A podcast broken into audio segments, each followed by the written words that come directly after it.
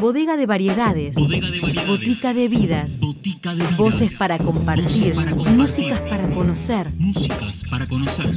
Cosas de botica. Cosas de botica.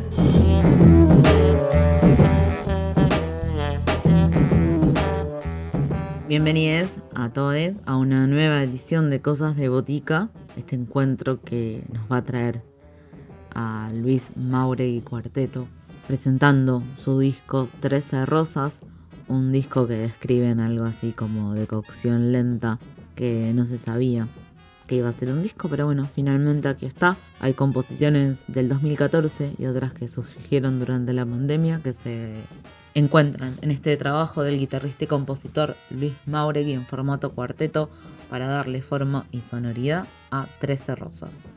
Bueno, yo soy Luis Mauregui, guitarrista, compositor, arreglador. Soy de la ciudad de La Plata, pero vivo hace más de 10 años acá en Ciudad de Buenos Aires. Vivimos precisamente en el barrio de, San Telmo. Eh, bueno, comencé a tocar la guitarra más o menos a los 15, 16 años, eh, mi adolescencia, y bueno, a través de bueno, música que escuchaba en ese momento, y así fue me fui acercando a este, a este instrumento, y bueno, después los caminos de, de la música me fueron llevando también hacia, hacia, hacia otros horizontes musicales y hacia otros gustos musicales. Estoy presentando mi cuarteto de, de música original, de jazz contemporáneo, que es el Luis Mauregui Cuarteto. En esta ocasión el, estoy tocando, o sea, saqué un disco junto con Martín Vicente en batería, Sebastián Marcial Álvarez en saxo alto y soprano y Francisco Nava en contrabajo. Este proyecto es íntegramente de, composiciones mías, de composiciones originales, con, arreglos míos, preparados para, para este cuarteto eh, que estamos presentando, con el cual hemos sacado un disco, grabado un disco a octubre del año pasado que se llama Trece Rosas. Y bueno, y lo vamos a presentar ahora en el 11 de noviembre en Press. Trece Rosas, que es el tema que le da el nombre al disco, es el tema, es el track número 6 de, mi disco. Y bueno, Trece Rosas eh, se refiere a las Trece Rosas Rojas, también como se conocieron históricamente, que fueron 13 militantes antifranquistas que fueron fusiladas por un, por un crimen que, cometi que no cometieron eh, en un sentido de, eh, de aleccionar a, todo un movimiento que se levantaba en contra de, la dictadura de, de, Franco, luego de la caída de la, de la España republicana. Y bueno, es un tema que, que, yo tomé un motivo de lo que fue una película que se llama Trece Rosas. eh, yo tomé motivo de una de las, de las canciones de la, de esta, de esta película.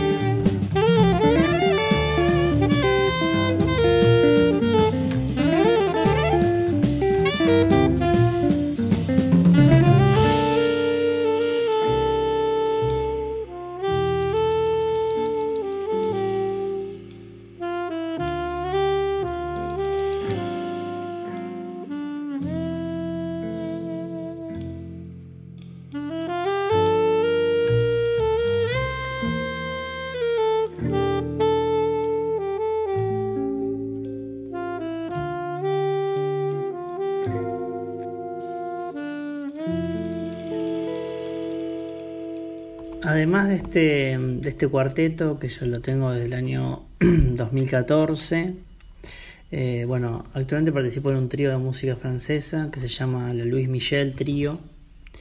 O sea, me voy a, otra, otras ramas. Igual tiene la música francesa, por lo menos, tiene bastante que ver con, el jazz, con lo, con lo, que a mí más, más me gusta. Después he participado en la Big Band Baires Eclectic. Eh, y siempre estoy tocando y participando en diferentes proyectos de estándar de, jazz, eh, de tríos, cuartetos. Eh, siempre estoy tocando con ese, tipo de, formaciones. Bueno, elijo el tema mm, Gotas en el Portón, eh, que es una, es una balada.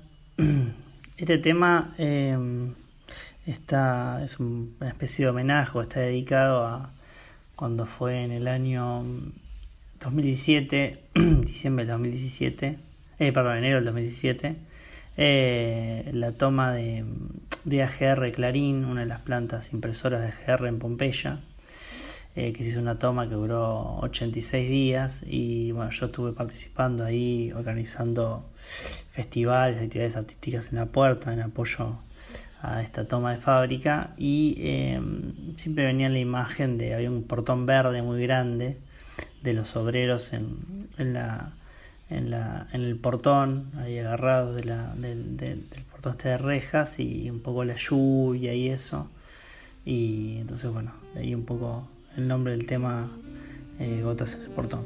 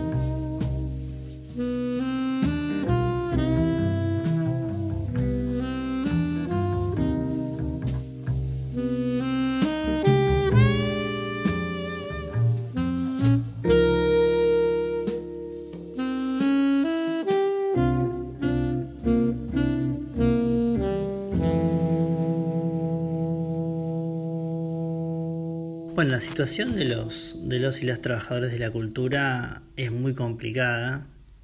Primero es un terreno de, de mucha precarización laboral, históricamente es un terreno muy precarizado en las diferentes ramas artísticas, cualquiera que, se tome es un terreno muy precarizado.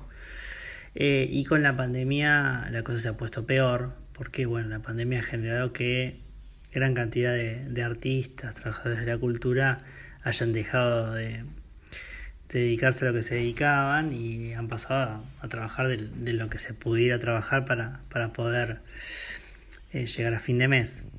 Eh, entonces, bueno, es un terreno difícil. Por otro lado, en este momento se, viene dando lo que es lo que son la, las, la caducidad de las, de las asignaciones específicas, que son los fondos para los institutos de cultura, eh, para el INCA, el INAM o INT, que eh, caducan eh, ahora el 31 de diciembre del 2022. Hay un proyecto de ley que ya, ya fue aprobado en diputados, pero que todavía no, se ha aprobado en senadores, donde se prorroga esto por 50 años. Y esto se viene dilatando y bueno, como ya dije, el 31 de diciembre se, eh, se, se, ¿cómo se llama? se cerrarían, se limitarían estos, estos fondos, entonces es importante esto, que se, que se apruebe este proyecto de ley en senadores. Así que bueno, este, es complicada la situación que estamos, que estamos viviendo. La nueva normalidad que impuso la pandemia, eh, bueno, primero y principal fue un golpe muy duro para las y los trabajadores en general y para los artistas. Fue algo muy complicado. Yo particularmente que me dedico a dar clases particulares de guitarra, tuve que pasar de, un fin, en un fin de semana de una presencialidad una vir- virtualidad forzada, sin, sin nunca haber dado ninguna clase por Zoom, Meet y demás plataformas que ahora son archi conocidas por nosotros. Así que, bueno, obviamente eso, primero en principal, fue un ataque a, a- al bolsillo y aparte porque se acabaron repentinamente, bueno, conciertos, grabaciones, y bueno, toda una actividad eh, que también obviamente es económica eh, y también obviamente generó todo esto, este aislamiento que eh, yo creo que todavía no vislumbramos las consecuencias que esto ha tenido para, para la humanidad toda. En este sentido. Una vez que más o menos ya pandemia, ya surcando la pandemia, y cuando esto veía, se, veía venir que no iba a ser el- el- un par de fines de semana, ya volvió toda la normalidad.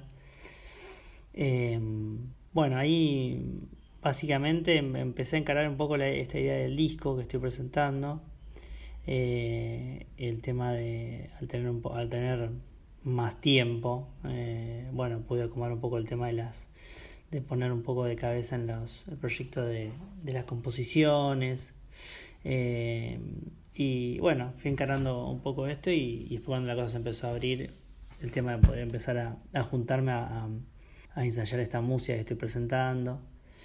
Eh, así que así fue un poco como encaré la pandemia. Bueno, em, presento eh, Manuel, bueno, que es un tema del disco, pero de los, de los más viejos, eh, las composiciones más viejas que están en el disco, y que está dedicado al escritor eh, villavense Manuel Puig, bueno, que es un escritor que me, que me gustó bastante.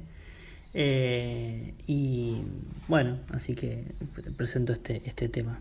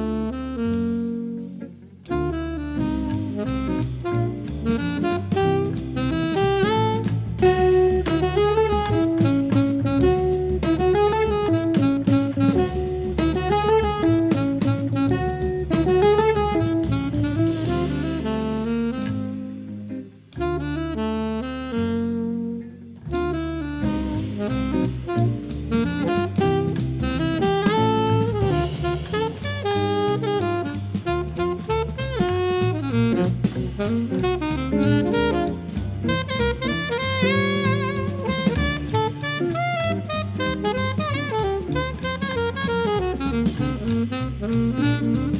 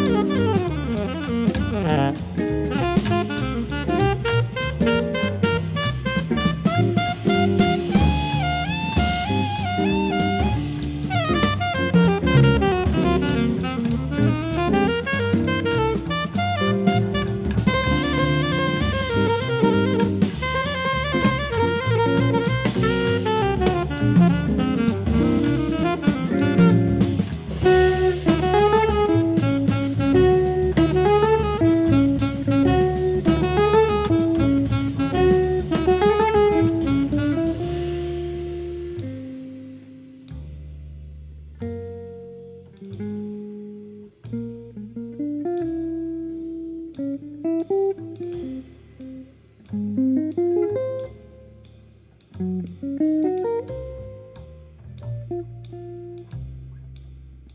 you